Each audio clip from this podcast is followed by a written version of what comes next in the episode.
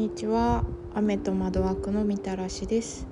この番組は私の日々の気づきや好きなものシンガポールの魅力についてお伝えしていく番組です、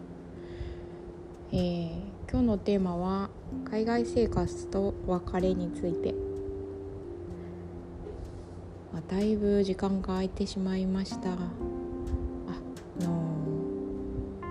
すべビビのなちさんにえーと、樋口塾の推し会あ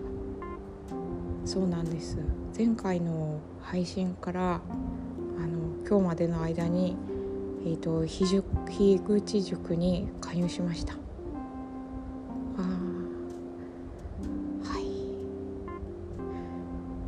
そう。で樋口塾の推し会っていう樋口塾生同士同士以外でもいいのかな？なんかこのポッドキャストのこの回がとっても好きなんだよっていうのをえーと、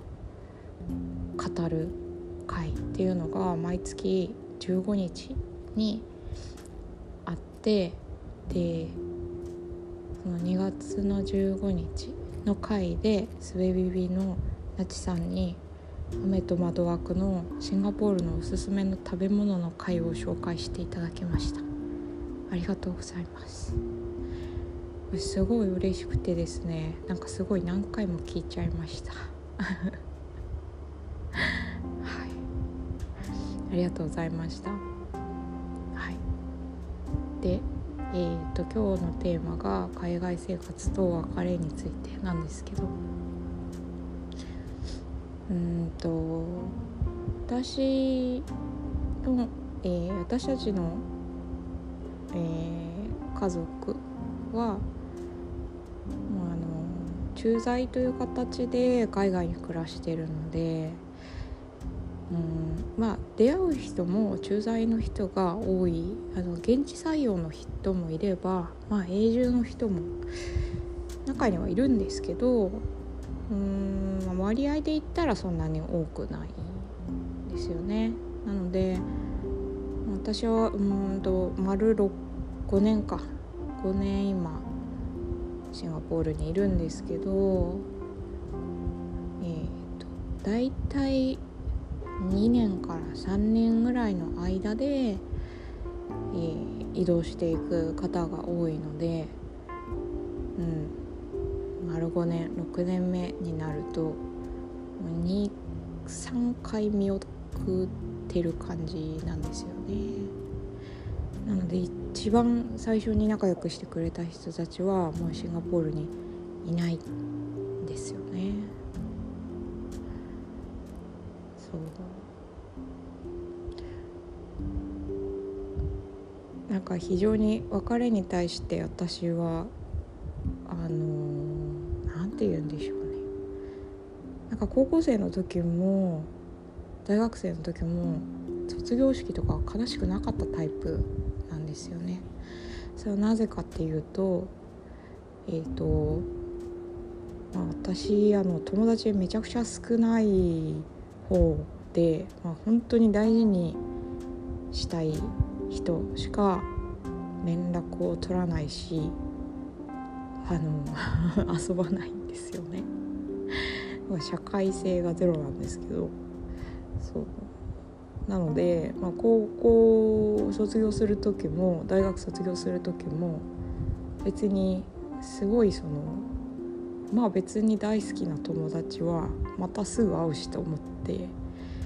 なんかみんなが泣いてる意味とかが分からなかった。人の心がないタイプなんです。そう。でまあでも子供を産んでから、現在に至るまですごいたくさんの別れ出会いと別れがあってそこでなんかやっとあの卒業式で泣く意味っていうのがなんか分かったんですよね。子供に教えられたというか子供のいる生活を通して気づくことができたというか。遅いんですけど それは子供がうんと3歳前2歳の時に、えーと、シンガポールに引っ越してくるのに、えーと、1歳の時から通っていた保育園大好きだった保育園を離れることになったんですね。で2歳ってこんなに人間なんだなってうん驚くというか、うん、そうですね関心っていうと舐めてる感じがするからちょっと嫌なんで、まあ、驚いたんですよね。うんと今日が登園の最後の日だよっていうなった時に、うん、なんかどの先生もすごい仲良かったんですけど友達みたいに接してくれるなんか2歳ってあ冗談言えるんだって その先生と喋り合ってる喋ってるところを見た時になんか全然ありえないことを前提でなんか2人で話すみたいななんかギャグの会話をしててえすごっ2歳ってなってなそういう先生がいたんですけどその先生はすごい面白い方でなんか園児たちもすごい大好きな先生なんですね。でも娘もすごい大好きな先生で。で最後の日にその先生に「私はお別れの挨拶言いなさい」って「またね」とかでもいいからなんか「お別れの挨拶しばらく会えないから言うんだよ」って言うと娘が嫌がって隠れるんですよね。でなんか大人としてはなんかちゃんと今日最後の日なんだからちゃんとお別れ言いなさいってなんかなっちゃったんですけど娘に聞いたらなんか「さよなら」って言ったらなんか最後な気がして悲しいから言わないって言ったんですよね。えっ？と思って 2, 2歳ってそういうそういうえ？そういう情緒っていうか感性あるんだ。え1年前まで歩けなかったのにってなんかなっ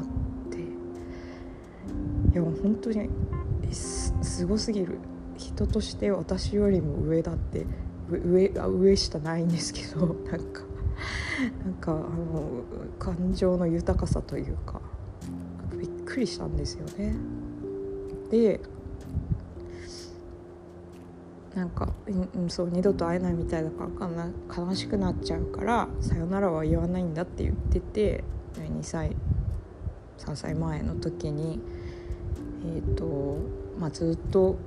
朝の7時から夜の7時までお世話になってたところだから本当に家みたいなところを離れる時にそう言っていてでこっちに引っ越してきてもやっぱりみんな23年で帰ったりあとうんとミックスの子とか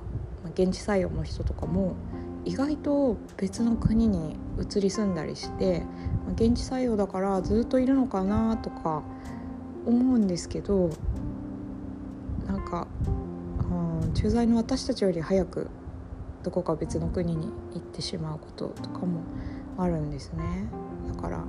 まあ、本当に出会いと別ればかりなんですけどつだったかな？5歳ぐらいの時かな。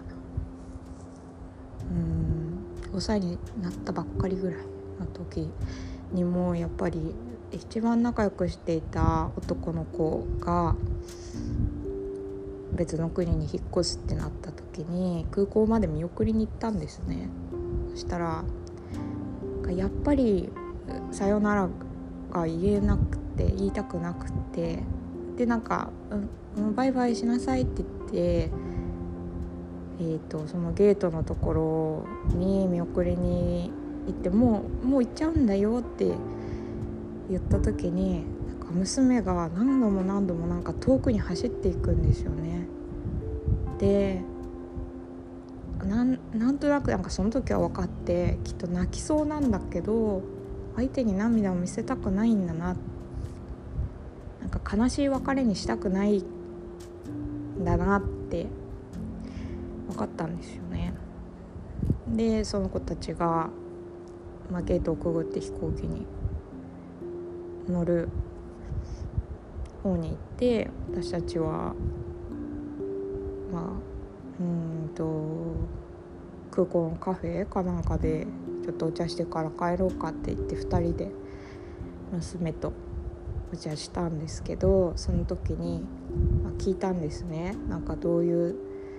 どうしてなんかたびたび遠くに行ってしまったのって聞いたらやっぱり涙をこらえきれないけど相手に涙を見せると相手も悲しくなってしまってなんかさよならなんだなっていう感じになっちゃうから涙を見せないように遠くに走ってたんだって言っててああなんか今話してても泣けてきますね。そう。でなんかそこから学んだのがですね。うん。なんかそれまで私は、うん、ずっと仲良くできる友達が欲しいって思ってたんですけど。なんかその限られた空間例えば高校とか大学とか、まあ、海外生活とかその限られた時間と空間を、うん、その一瞬を共有できたっていうことがすごく価値のあることなんだなってなんか娘から教えてもらったんですよね。で保育園を離れる時もすごくよくしてくれた保育園で個人的に別になんか友達っていうことじゃないので保育園を辞めたらうんと、うん、個人的な付き合いっていうのはできない関係ですけどその働きながら子育てをする。もう7時から朝の7時から夜の7時まで預けて12時間娘はそこで生活してたんですけどそれがなければ絶対にその働くことっていうのはできなかったし娘が毎日楽しく通うぐらいよくしてくれたっていうのは本当にすごい支えてもらったなって先生たちとはうんとその後も辞めた後も、えーと、同級生が小学生の間はご挨拶に帰国するたびにご挨拶に行ってたんですけど小学校に上がってしまって同級生がもう園にいないのでうん行かなくなってしまった。うん私自身は会いたいんですけどなんかどういう理由で行くって感じなんで。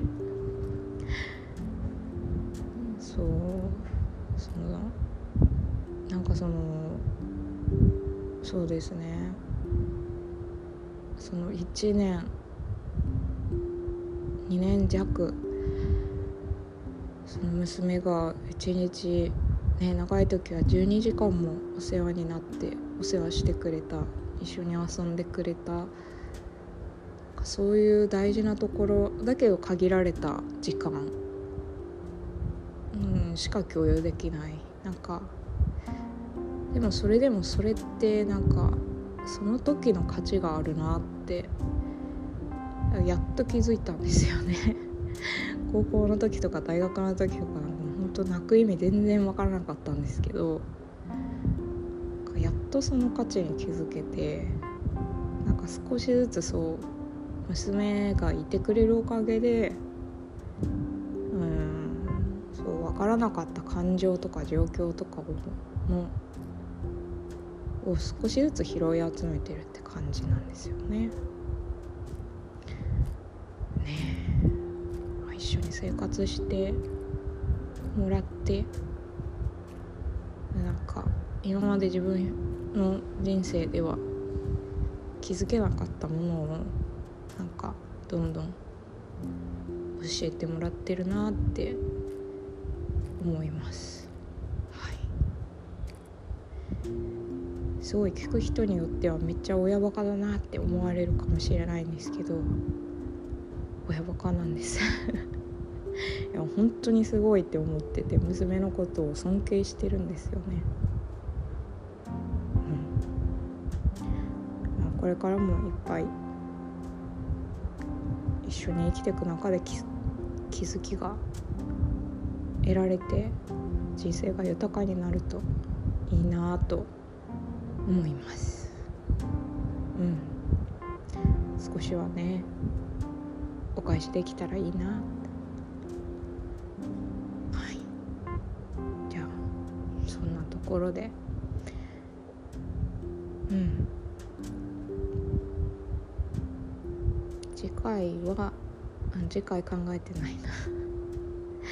また考えられたらアップしたいです。はい。それではまた。